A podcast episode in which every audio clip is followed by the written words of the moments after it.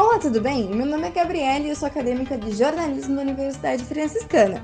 Durante três semanas nós vamos conversar sobre tecnologias de comunicação, aplicativos e o quanto essas tecnologias auxiliam e atrapalham no cotidiano das pessoas.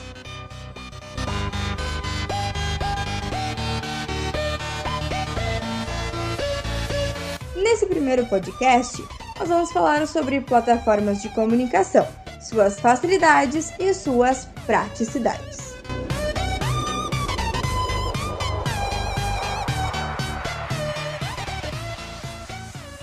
Novas práticas e concepções surgiram e tudo se transformou em um curto espaço de tempo. Esse novo modo de ver o mundo pode ser denominado como era da informação digital ou era da comunicação virtual. As tecnologias estão alterando a forma das pessoas se comunicarem e também de se informarem. Com a internet e os aparelhos móveis, a comunicação circula numa velocidade impressionante. É possível, por exemplo, por meio do grupo do WhatsApp, fazer um comunicado para diversas pessoas ao mesmo tempo ou compartilhar alguma coisa na sua página do Facebook que alcança milhares de pessoas em poucas horas. A verdade é que com o surgimento das novas tecnologias e das novas ferramentas, a comunicação fica cada vez mais contextualizada e fragmentada. Me responde, você consegue sair de casa sem celular e sem internet? Meu nome é Renata, eu tenho 16 anos e não, eu não consigo sair de casa sem celular. Sem internet até eu consigo, mas sempre procuro conseguir uma rede de Wi-Fi ou algo do tipo ou muitas vezes também colocar créditos no telefone.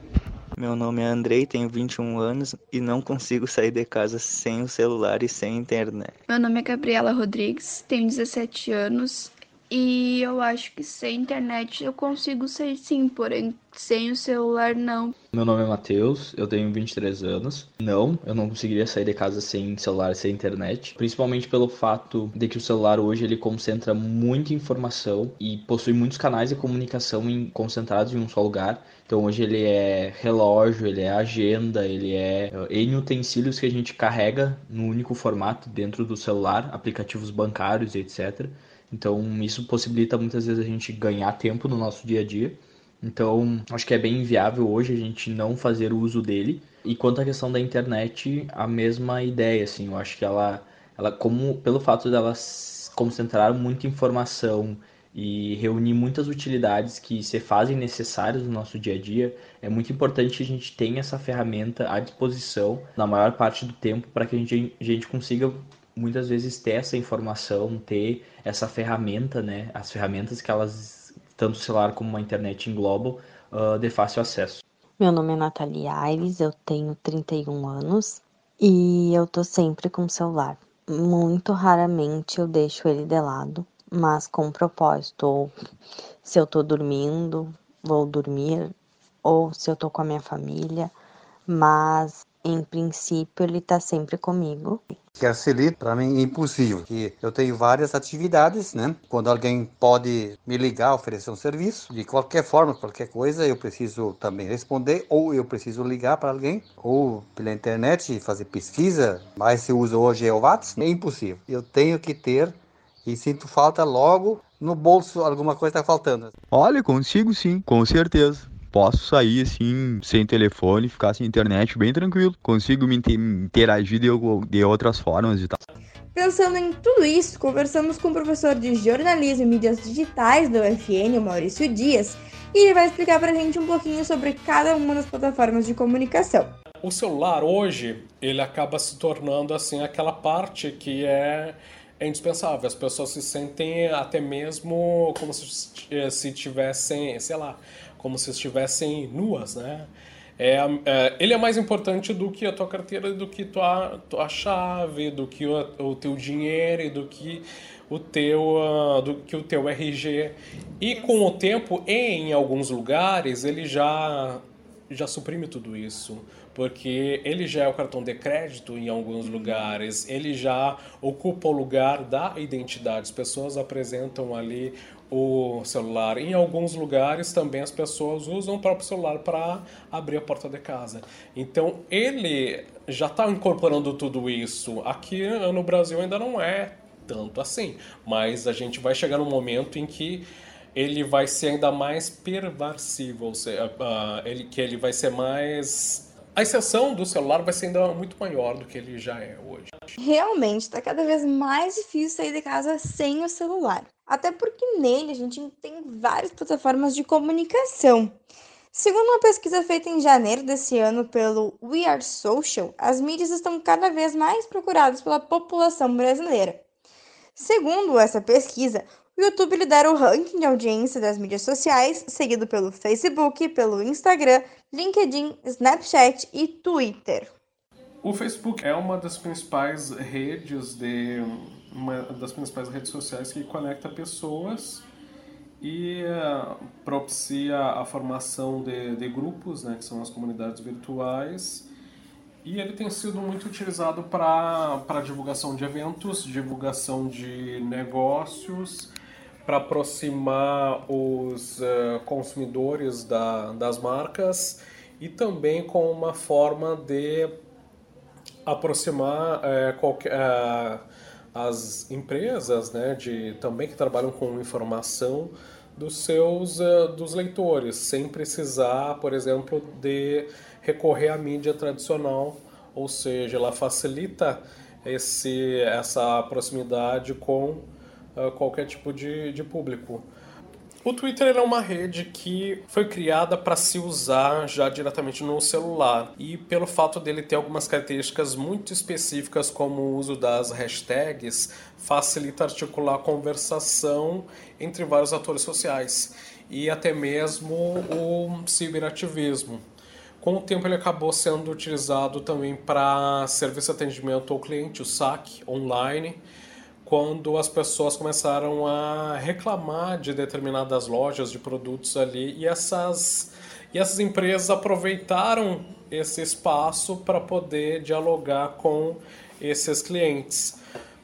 O Instagram já surgiu como uma rede focada em imagem, né? então é isso que é o, é o diferente dele, enquanto as outras estavam lá mais focadas em contatos ou em relacionamentos o Instagram surge para se compartilhar uh, as melhores imagens do dia a dia das pessoas.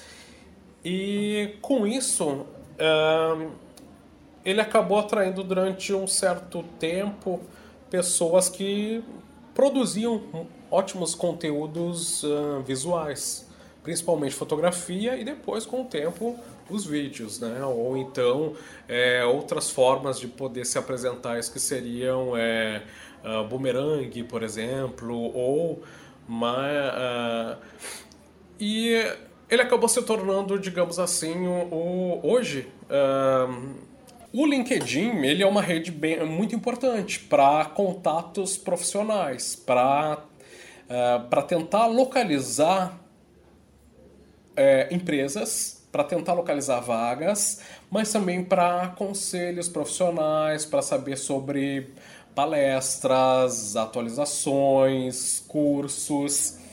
O que é interessante do LinkedIn é essa formação de rede de contatos profissionais. Existem, então, dentro do LinkedIn, além dos perfis e páginas ali de, de empresas, também e também dos chamados uh, headhunters, que seriam é, nada mais é do que o gestor de pessoas que é, tem como é, função encontrar talentos, bancos de talentos. E essa caça de talentos, ela é feita hoje basicamente pelo LinkedIn. Então, quem está fora do LinkedIn está perdendo oportunidades de conseguir uma vaga melhor para se colocar, ou até mesmo de conseguir a sua vaga e se colocar no mercado de trabalho.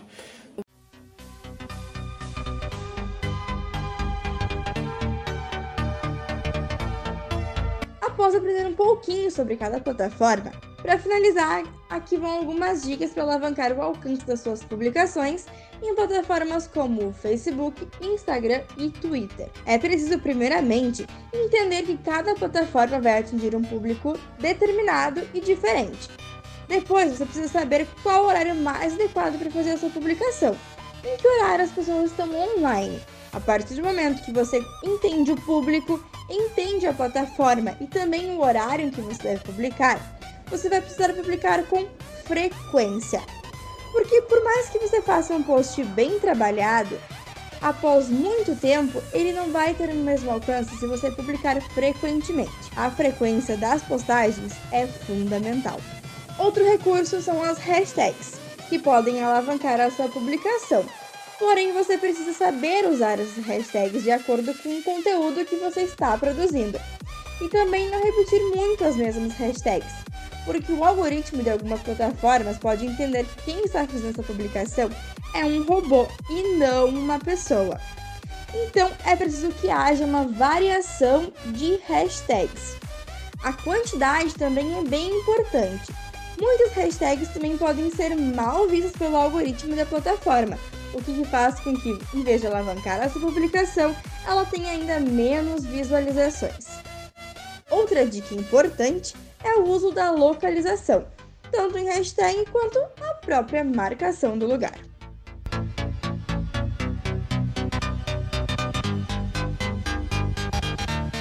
Sem dúvidas, tem muita coisa para falar sobre plataformas de comunicação. Mas por hoje é só. Na próxima semana, vamos falar sobre o quanto a comunicação online pode prejudicar e o quanto ela pode facilitar na vida cotidiana das pessoas. Até mais!